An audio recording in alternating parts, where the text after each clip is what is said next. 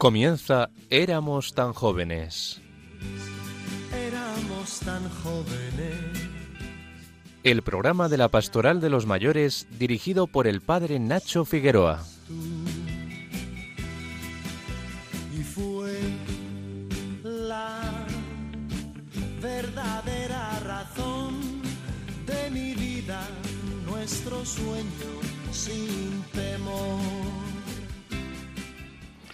Hola a todos los oyentes de Radio María en esta fría tarde de sábado del mes de diciembre. Como veis, el puente de la Inmaculada no afecta a nuestro programa. Comenzamos una nueva aventura poniéndonos bajo la protección de nuestra Madre y Señora.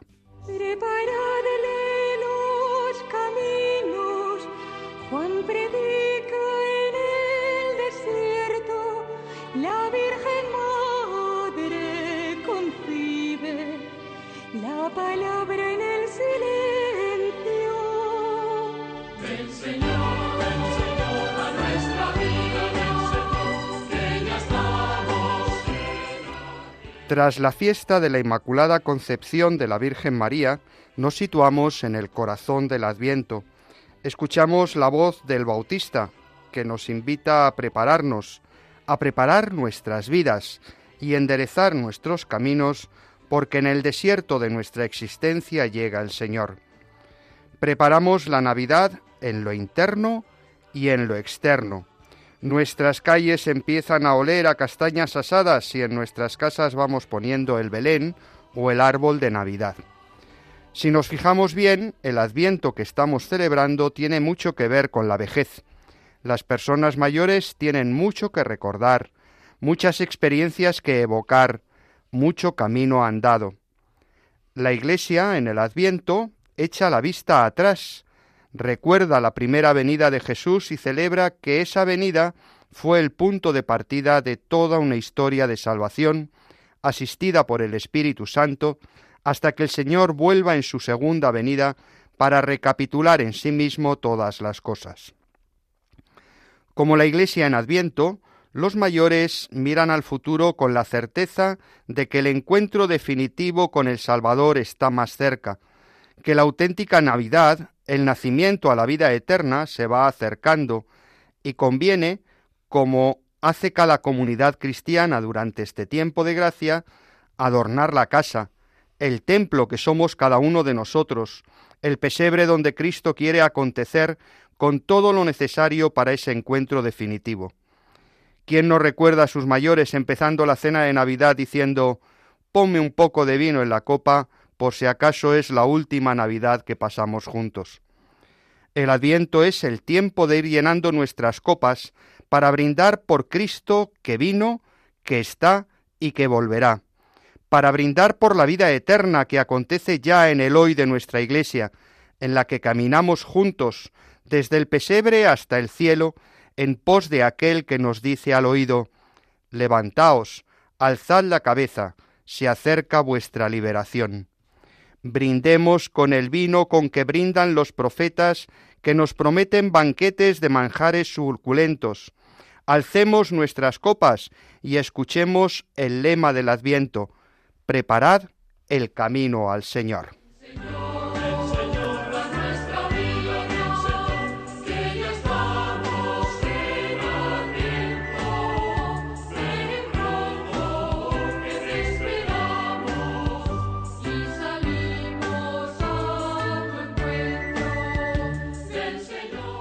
No olvidemos que cuando la liturgia del Adviento nos invita a preparar el camino al Señor, lo hace desde el desierto e invitándonos a entrar en él. Juan es la voz que grita en el desierto, preparad el camino al Señor. Esto supone introspección, contraste de nuestra vida con el Evangelio y conversión. El Papa Francisco, comentando el Evangelio que proclamamos en la liturgia de este segundo domingo de Adviento, dice, La conversión implica el dolor de los pecados cometidos, el deseo de liberarse de ellos, el propósito de excluirlos para siempre de la propia vida. Para excluir el pecado hay que rechazar también todo lo que está relacionado con él, las cosas que están ligadas al pecado, y esto es, hay que rechazar la mentalidad mundana, el apego excesivo a las comodidades, el apego excesivo al placer, al bienestar, a las riquezas. El ejemplo de este desapego nos lo ofrece una vez más el Evangelio de hoy en la figura de Juan el Bautista, un hombre austero que renuncia a lo superfluo y busca lo esencial. Este es el primer aspecto de la conversión, desapego del pecado y de la mundanidad. El otro aspecto, continúa el Papa diciendo, de la conversión es el fin del camino, es decir, la búsqueda de Dios y de su reino. El cristiano no se hace el fakir, es otra cosa. El desapego no es un fin en sí mismo, sino que tiene como objetivo lograr algo más grande, es decir, el reino de Dios, la comunión con Dios, la amistad con Dios. Pero esto no es fácil, porque son muchas las ataduras que nos mantienen cerca del pecado, y no es fácil. La tentación siempre te tira hacia abajo, te abate, y así las ataduras que nos mantienen cercanos al pecado, inconstancia, desánimo, malicia, mal ambiente y malos ejemplos. ¿Cuántas veces, continúa diciendo el Papa, hemos sentido desánimo? ¿Qué se puede hacer en estos casos cuando quisieras seguir pero sientes que no puedes? En primer lugar, recordar que la conversión es una gracia. Nadie puede convertirse con sus propias fuerzas. Es una gracia que te da el Señor y que por tanto hay que pedir a Dios con fuerza. Pedirle a Dios que nos convierta a Él, que verdaderamente podamos convertirnos, en la medida en que nos abrimos, concluye el Papa, a la belleza, la bondad, la ternura de Dios. Pensad en la ternura de Dios. La Navidad, queridos amigos, es el tiempo que el Señor nos ofrece para contemplar su ternura, para hacerlo con ojos de niños. El Adviento es el tiempo propicio para pedir esa gracia de la conversión de la que nos hablaba el Papa. Un tiempo de desierto para llegar a contemplar con ojos de niños la ternura de Dios en Belén.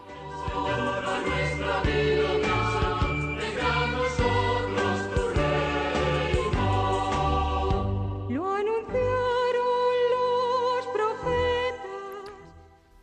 Buenas tardes, queridas amigas Ana Marqués y Mercedes Montella. Buenas tardes, Nacho. Buenas tardes. Ellas nos pondrán, como siempre, al día con noticias relacionadas con los mayores. Jaime Tamarit, buenas tardes. Buenas tardes, Nacho.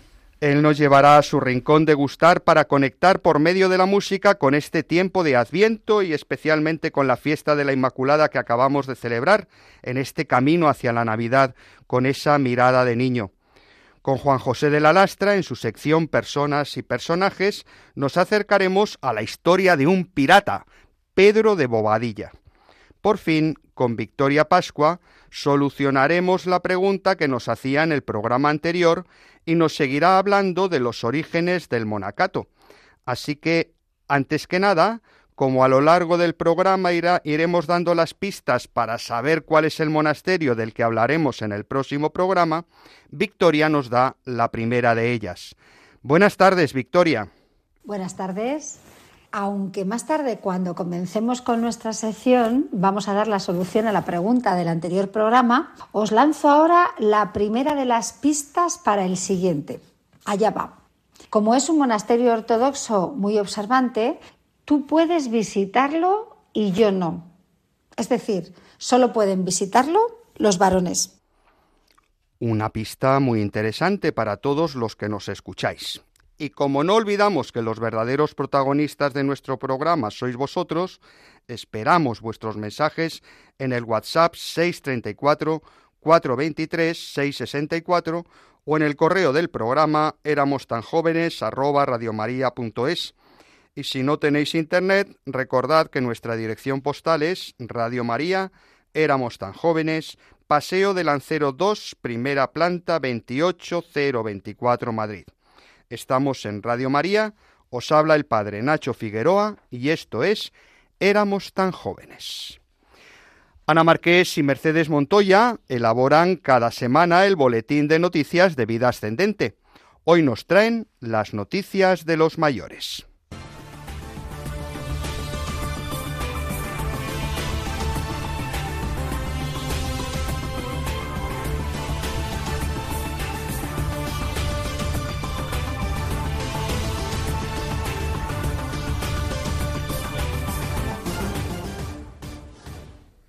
Ya están aquí las noticias de mayores para los mayores.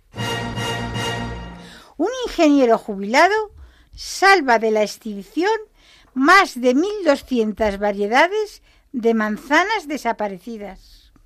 Cada vez se comercializan y por tanto se consumen menos variedades de frutas, legumbres y hortalizas. De los centenares de variantes de cada uno de estos alimentos que existían hace un siglo en España, ya solo se conocen unas pocas decenas. Se trata de un empobrecimiento agrícola, cultural y alimentario que corre paralelo a la desaparición de la biodiversidad silvestre. Tom Brown, ingeniero químico de 81 años, ha logrado recuperar razas extintas de la región de Estados Unidos donde reside gracias a un trabajo constante, prolongado y propio de un detective. Ha conseguido rescatar un rico patrimonio agrícola ya desaparecido. Este ha sido el caso de las manzanas Junalusca, ya consumidas por el pueblo cherokee y desaparecidas en 1900 sin dejar rastro. No dejo entrar al viejo, le dijo Eastwood. Cuando el cantante de country Toby Cates le preguntó a Clint Eastwood que cuál era su secreto para seguir activo y brillante a su edad, éste le respondió Cuando me levanto todos los días, no dejo entrar al viejo. Mi secreto es el mismo desde 1959, mantenerme ocupado. Nunca dejo que el viejo entre en casa. He tenido que sacarlo a rastras, porque el tipo ya estaba cómodamente instalado, dándome la lata a todas horas, sin dejarme espacio para otra cosa que no fuera la nostalgia. Hay que mantenerse activo, vivo, feliz, fuerte, capaz, está en nosotros, en nuestra inteligencia, actitud y mentalidad. Somos jóvenes con independencia de nuestro DNI. Hay que aprender a luchar por no dejar entrar al viejo, ese viejo que nos aguarda apostado y cansado a la orilla del camino para desanimarnos.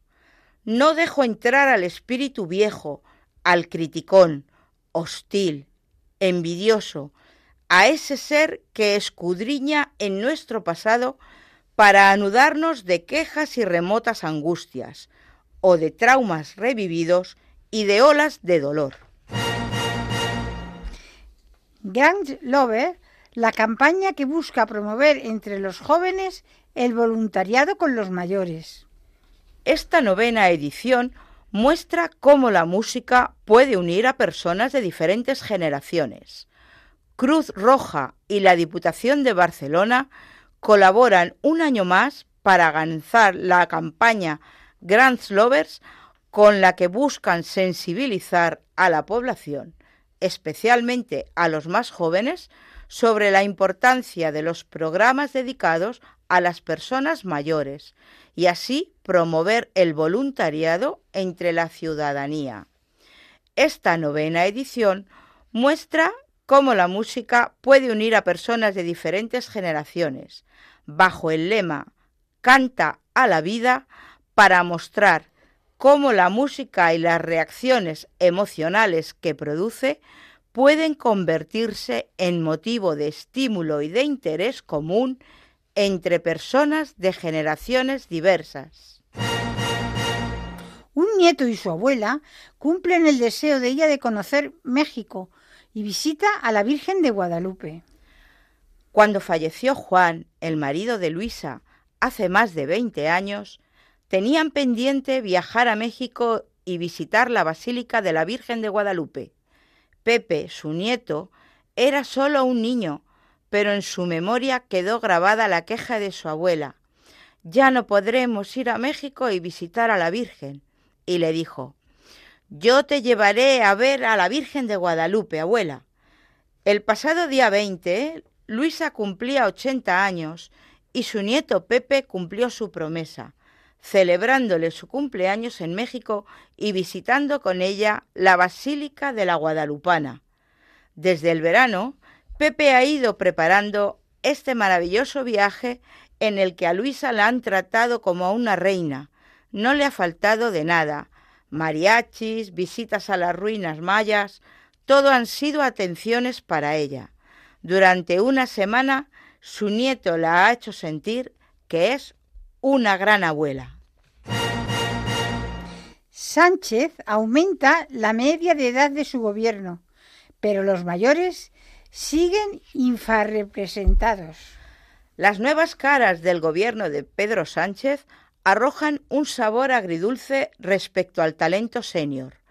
Aunque la media de edad de los ministros ha subido ligeramente frente a la anterior legislatura, los mayores de 65 años siguen estando infrarrepresentados en el nuevo Ejecutivo.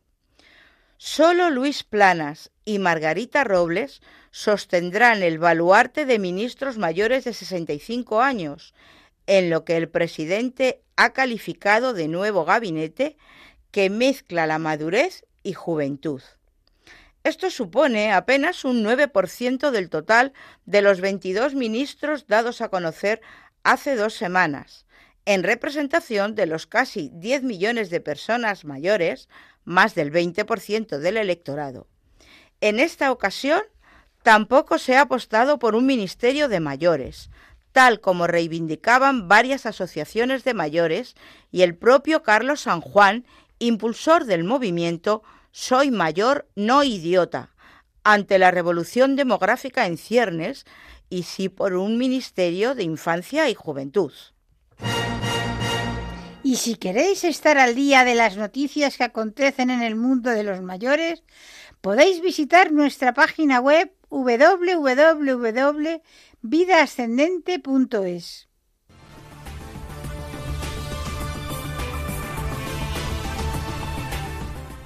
Muchas gracias, queridas amigas. Estamos en Radio María, en Éramos tan jóvenes, esperando vuestros mensajes en el WhatsApp 634 423 664. Jaime Tamarit, presidente de Vida Ascendente, nos invita a ir a su rincón de gustar para ahondar en el misterio que vamos celebrando cada día de este año litúrgico. Buenas tardes, Nacho. Ayer celebramos la festividad de la Inmaculada Concepción. María se manifestó como mediadora entre Dios y el hombre desde las bodas de Caná en el inicio de la vida pública de Jesús. Es para nosotros la puerta del cielo y la estrella matutina que nos guía. La historia nos muestra la conexión de Nuestra Señora con nuestra patria.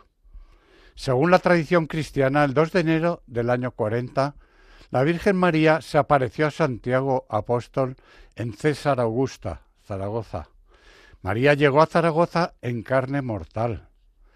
En la proclamación del dogma de la Inmaculada, España jugó un papel primordial, y María Inmaculada, a requerimiento del rey Carlos III, fue proclamada patrona de España por el Papa Clemente XIII, el 25 de diciembre de 1760.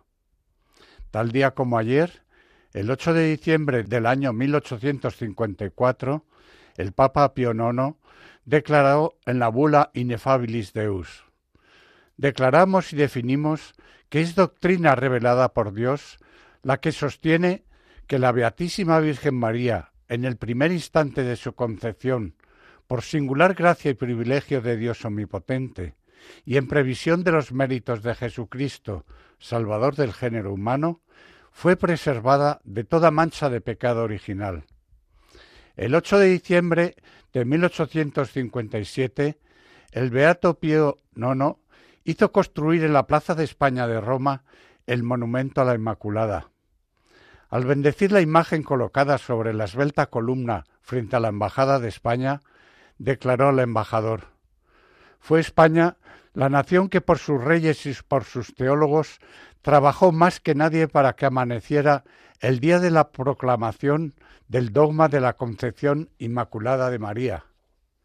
Es, pues, adecuado que saludemos el Día de la Inmaculada con una Ave María compuesto por el mejor compositor polifonista del Renacimiento, Tomás Luis de Vitoria, que se adelantó a la celebración de la proclamación de este dogma con este hermoso Ave María para dos coros, compuesto en el siglo XVIII, en el que se ensalza el papel mediador de Nuestra Señora con estos versos. Ave María, llena de gracia, el Señor está contigo. Bendita tú eres entre todas las mujeres, y bendito es el fruto de tu vientre, Jesús. Santa María, Reina del cielo, dulce y piadosa, oh Madre de Dios, ruega por nosotros pecadores, para que con los elegidos te veamos.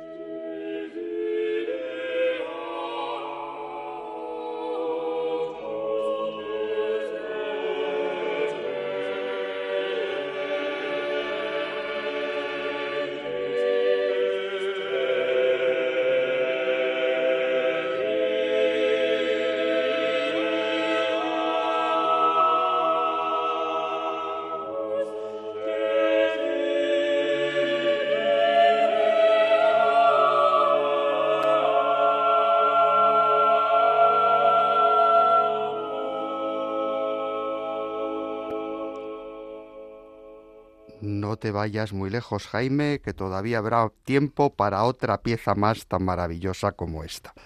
Nuestra colaboradora y experta en peregrinaciones, Victoria Pascua, nos proponía en el pasado programa un nuevo itinerario por lugares que nos hablasen de la historia de la vida monástica y nos sirviesen de excusa para un nuevo concurso en la radio. Con ella nos ponemos en modo viaje.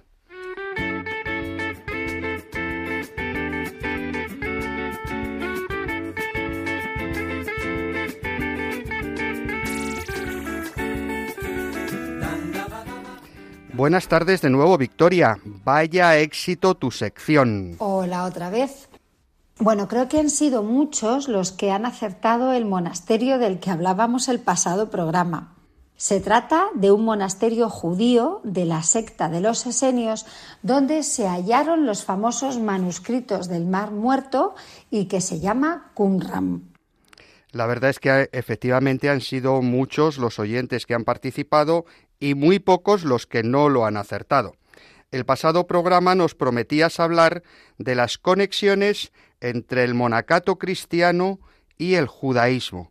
Por tanto, Victoria, ¿a dónde nos llevas hoy? Así es, Nacho. En el pasado programa hablábamos de los orígenes históricos del monacato, recordando que el cese de la persecución de la Iglesia por parte del Imperio Romano está a la base del fenómeno monástico. Hoy nos preguntamos por las raíces judías del monacato cristiano y por eso proponíamos como lugar a adivinar ese monasterio de Qumran en el desierto de Judea. Hemos de decir que el término Qumran, para los que no han estado en Tierra Santa, está relacionado con la ciudad que había casi dos mil años antes en ese mismo emplazamiento, en la orilla noroeste del Mar Muerto, que era la ciudad de Gomorra, junto a Sodoma, que fue destruida por la ira de Yahvé. Efectivamente, en el lugar un tanto maldito, en el desierto de Judea, los esenios, esa secta del judaísmo que rompe con el templo de Jerusalén y se retira al desierto, funda, como decíamos en las pistas, lo que llamaríamos un monasterio entre los siglos II y I antes de Cristo, monasterio que desapareció en la guerra de los romanos contra los judíos en torno al año 70 de nuestra era hemos de aclarar que no todos los esenios vivían en monasterios, es decir, que había gente esenia que optaba por esa vida celibataria, comunitaria, pero había esenios pues que vivían en familias si no se hubieran extinguido muy pronto los esenios. Si todos los esenios hubieran sido célibes, no hubieran durado tres siglos en aquel lugar. Recordamos la pregunta que nos hacíamos. ¿Qué conexión hay entre el judaísmo o sus diversas familias, como los esenios, y el monacato cristiano. Pues mira, a pesar de que la vida de aquellos, eh, entre comillas, monjes esenios y los primeros monjes cristianos tenía cierta similitud, pues ambos dedicaban su tiempo a la oración, al estudio de las escrituras y ambos vivían en el desierto, lo cierto es que no podemos históricamente decir que hay una conexión directa. Tengamos en cuenta, en primer lugar, que de entre todas las familias del judaísmo, fariseos, saduceos, celotes y esenios, solo son estos últimos los que viven en el desierto a modo monástico. Y que esto es muy importante. Los esenios desaparecen más de dos siglos antes de que surja el monacato cristiano. Por tanto, no podemos afirmar que los monjes cristianos hereden su modo de vida de los monjes judíos. Por otra parte, tenemos que tener en cuenta los escritos que dejaron los esenios y que se encontraron a mitad del siglo XX junto al Mar Muerto. Precisamente en esos escritos nos hablan de su espiritualidad, nos hablan de su teología, de su antropología, y lo cierto es que, aunque utilizan un lenguaje muy parecido al del Antiguo e incluso al del Nuevo Testamento, hay una distancia enorme. Por ejemplo, Jesús cuando predica habla de libertad y de cómo utilizamos nuestra libertad como Él la utilizó para ir al desierto, para estar en contacto con Dios. En cambio, los esenios nunca hablan de libertad. Ellos no creen en la libre, eh, en la libertad del hombre. Ellos dicen que todo está predestinado, que todo está escrito y que por tanto el hombre no es libre. Por tanto, podemos decir que ni teológicamente, ni espiritualmente, ni históricamente hay una conexión directa entre los esenios y los cristianos. Pero sí podemos afirmar alguna conexión indirecta, ¿verdad? Naturalmente que sí. Decíamos en el programa pasado que uno de los lugares donde empiezan a aparecer los primeros monjes cristianos es precisamente en Egipto, en la península del Sinaí, donde el libro del Éxodo nos muestra la experiencia fundante del pueblo de Israel. Aquel pueblo elegido por Dios para llegar a la tierra de promisión experimenta y descubre el verdadero rostro de Dios precisamente en el desierto. Y ese rostro providente de Dios es el que el monacato cristiano pretende descubrir en el desierto monástico. Esto me parece muy interesante, porque el pueblo de Israel, cuando va atravesando el desierto del Sinaí en esos 40 años de travesía, experimenta no sólo la precariedad de vivir en el desierto, sino también la providencia divina. Cuando tiene hambre le dan el maná, cuando tiene sed el agua mana de la roca, cuando les eh, aterazan los peligros, pues eh, Moisés les defiende de las serpientes. Es decir, el rostro de Dios se manifiesta a su pueblo en el desierto. Jesús se retirará al desierto para encontrarse con Dios. Juan el Bautista nos está estos días invitando a ir al desierto a preparar los caminos del Señor. Por tanto, aunque no hay una continuidad histórica entre judaísmo y cristianismo en cuanto al monacato, sí que hay una mística del desierto que heredarán los monjes cristianos. Al final decir solo Dios basta, es decir, en el desierto de la vida, Dios es lo único que necesito. Desde ahí hay otro personaje del Antiguo Testamento que conecta especialmente con el monacato cristiano, ¿verdad? Así es. Decíamos en el programa anterior que los primeros monjes inicialmente serán eremitas, es decir, vivirán en solitario en el desierto.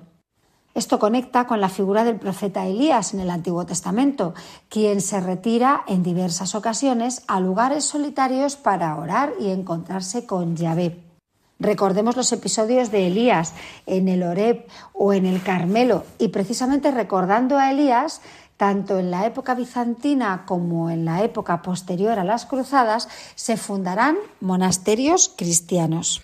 No debemos olvidar que, por ejemplo, la Orden del Carmelo, los carmelitas surgen precisamente en el lugar donde Elías oraba. Pero de eso hablaremos otro día, Victoria. De momento podemos aprovechar para dar a nuestros oyentes la segunda de las pistas para el concurso. Pues ahí va. Este monasterio, en la actualidad greco-ortodoxo, fue fundado por un monje procedente de Egipto que murió en el año 532 y que fue canonizado por la Iglesia. Pues ya tenemos dos pistas. El monasterio en la actualidad solo puede ser visitado por hombres y este monasterio greco-ortodoxo fue fundado por un monje procedente de Egipto que murió en el año 532. Ya os veo todos manejando el buscador de, de, de Internet. Monje que fue canonizado por la Iglesia. Victoria, esto se pone muy interesante. Daremos una tercera pista al final del programa. Hasta dentro de un ratito, Victoria. Hasta luego, Nacho. Seguimos con ello.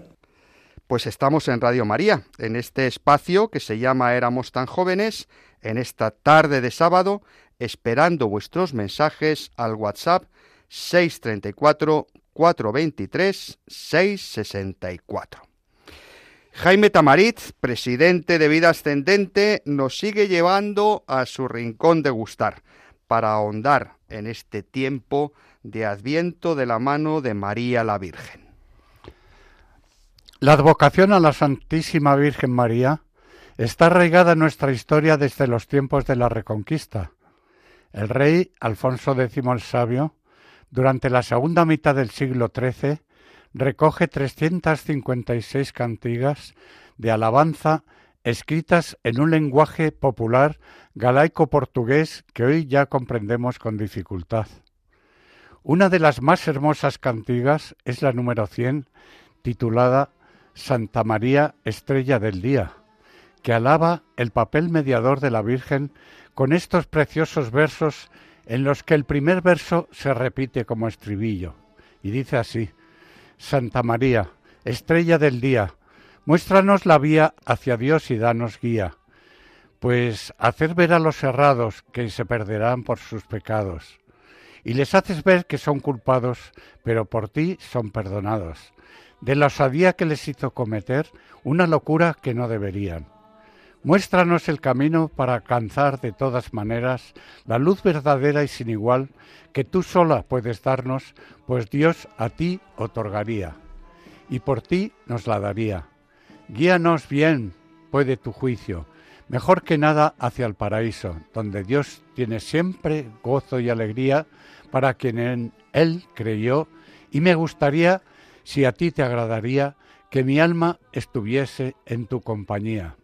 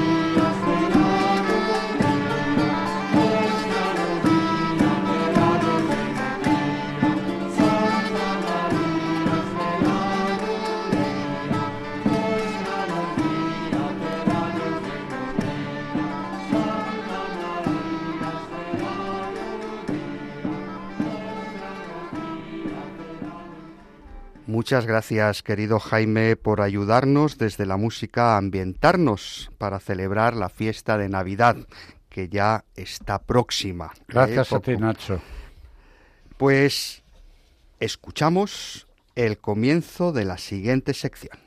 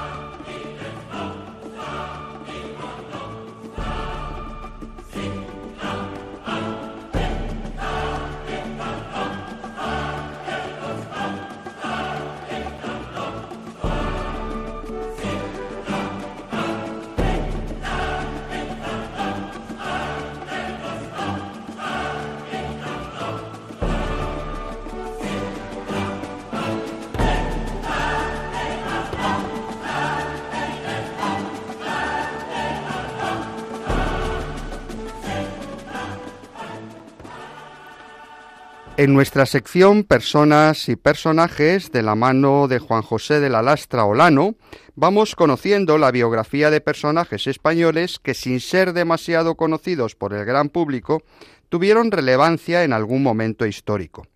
Hoy nos presenta a un personaje un tanto peculiar, un fraile no precisamente fiel cumplidor de sus votos, un corsario español renegado de la justicia, pero al mismo tiempo amnistiado por ella. Eso nos suena. Pedro de Bobadilla.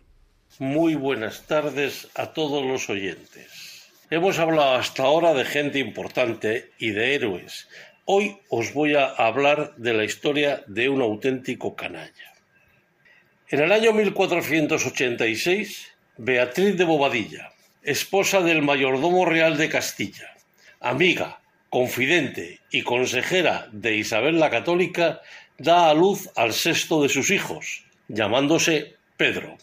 Este niño, dada su condición, recibe una educación esmerada en la órbita de la corte, hasta el punto de que a los cinco años, y mediante una dispensa real emitida por el rey Fernando, es nombrado caballero de la Orden de Santiago.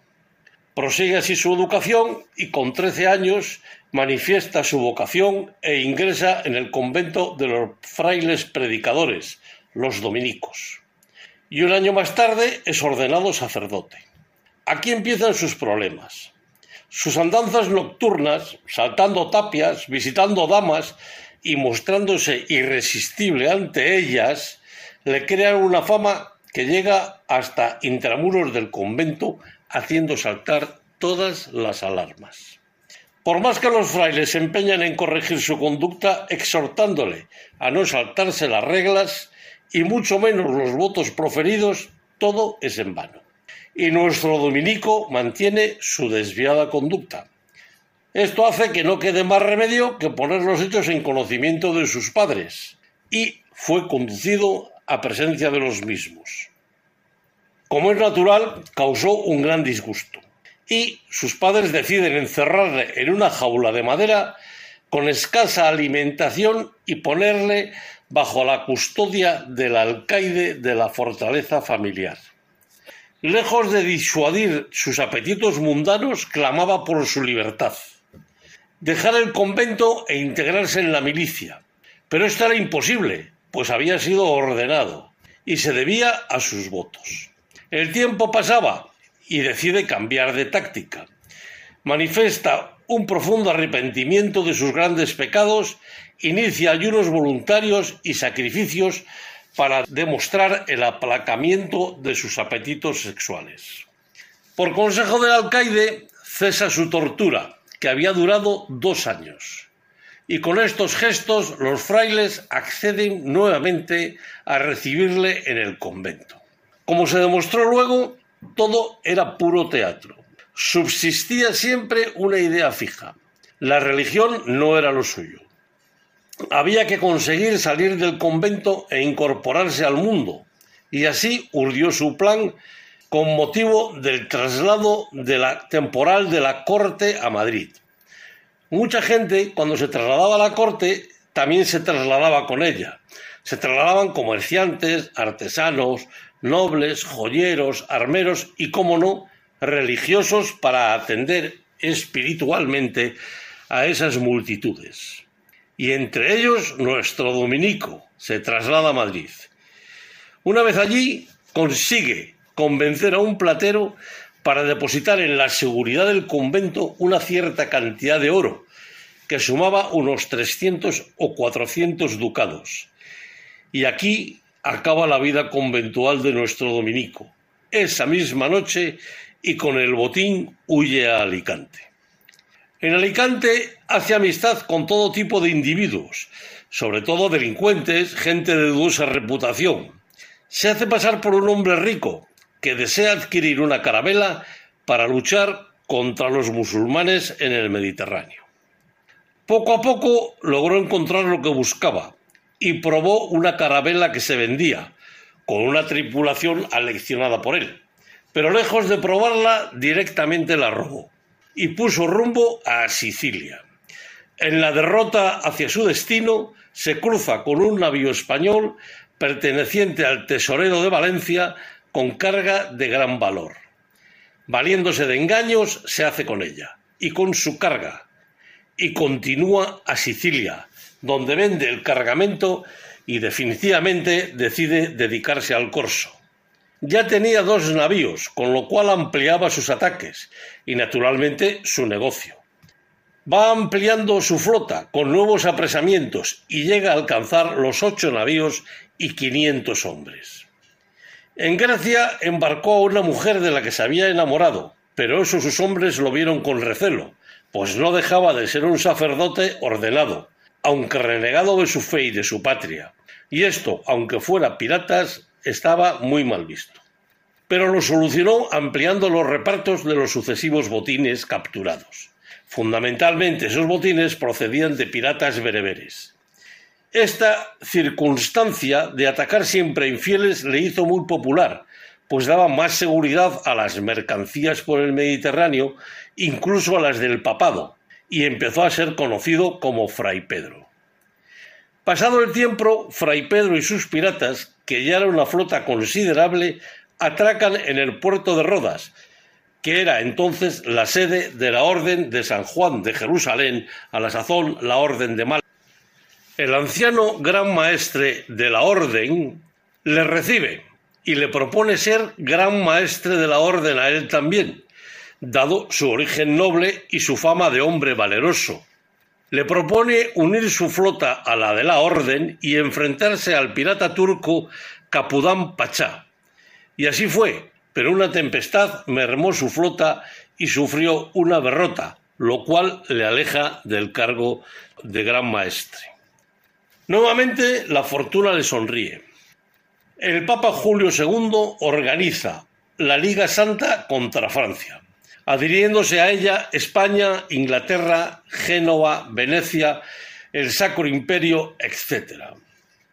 El Papa, mediante bula, a quien se adhiera le son perdonados todos sus pecados, incluso la apostasía a Fray Pedro, hechos que son considerados por el Papa con palabras textuales como pequeñas travesuras, y le permite incluso usar su condición de caballero de la Orden de Santiago. Como veis, el poder político y religioso está dispuesto hasta a perdonar las tropelías y desmanes llamadas travesuras de un delincuente, de un afamado pirata. No sé, esto me está recordando algo, pero como veis, la historia siempre se repite. Pero hay una cama en sus danzas. El perdón de su vida criminal hace que Carlos V lo ponga a su servicio nombrándole almirante de su flota del norte y muere ahogado en el norte de Francia, en frente de Bretaña, luchando contra la flota francesa. Nada más, muchas gracias por escucharme y perdonar si no lo entendéis muy bien porque no tengo un poco de catarro. Hasta la próxima.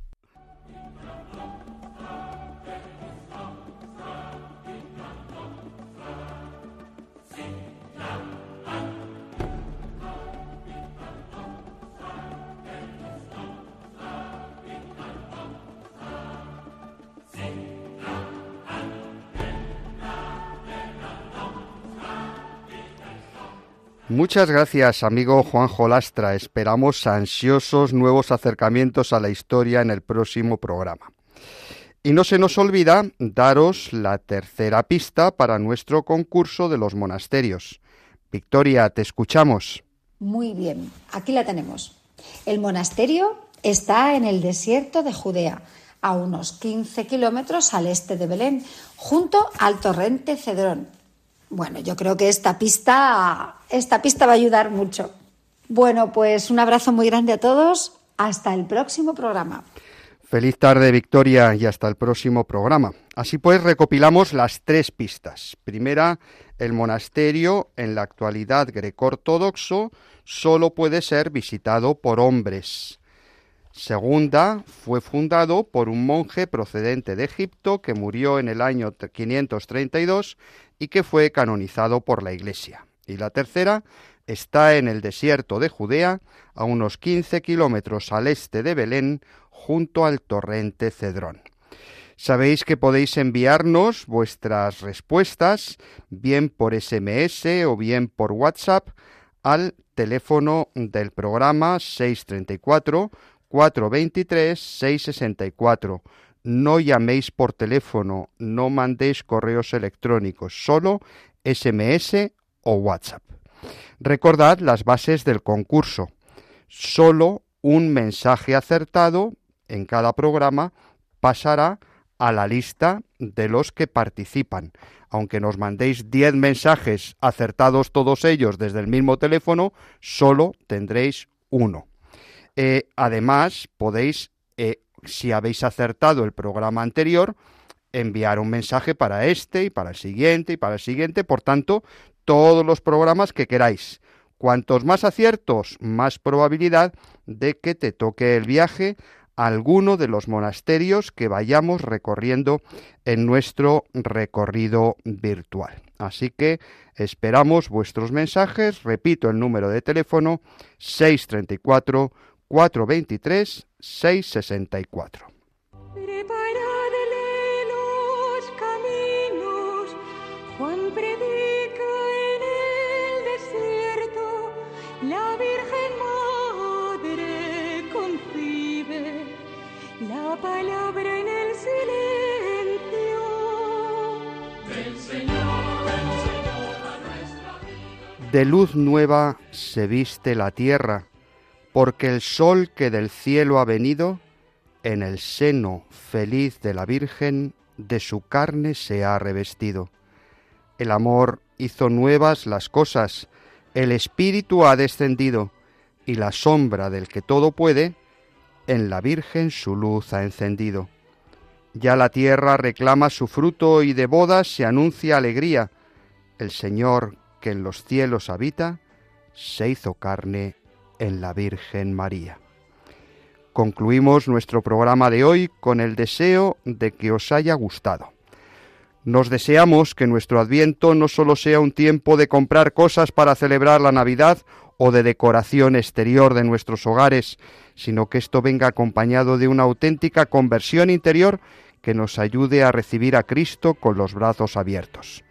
Ya sabéis que podéis volver a escuchar este espacio buscando en los podcasts de la web de Radio María por el nombre de nuestro espacio Éramos tan jóvenes. Recordad que podéis escribirnos al WhatsApp 634 423 664 o al correo del programa éramos tan jóvenes. Agradecemos su colaboración a Mercedes Montoya, a Ana Marqués, a Victoria Pascua, a Jaime Tamarit y a Juan José de la Lastra. Estuvo en el control José García y se despide de todos el padre Nacho Figueroa. Que el Señor Jesús y su Madre la Virgen Inmaculada sigan cuidando de todos sus hijos y especialmente de los ancianos más débiles y acompañen a los que se sienten más solos. Nos encontramos de nuevo, si Dios quiere, dentro de dos sábados, ya muy cerquita de la Navidad, a las seis de la tarde en la península, a las cinco en Canarias. Os dejamos con el Santo Rosario y luego las vísperas y la misa vespertina del domingo. Un abrazo y bendiciones a todos.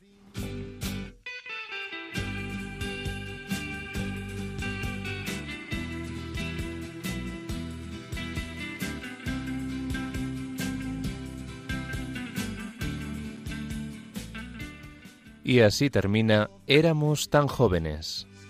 Éramos tan jóvenes. El programa de la Pastoral de los Mayores dirigido por el padre Nacho Figueroa.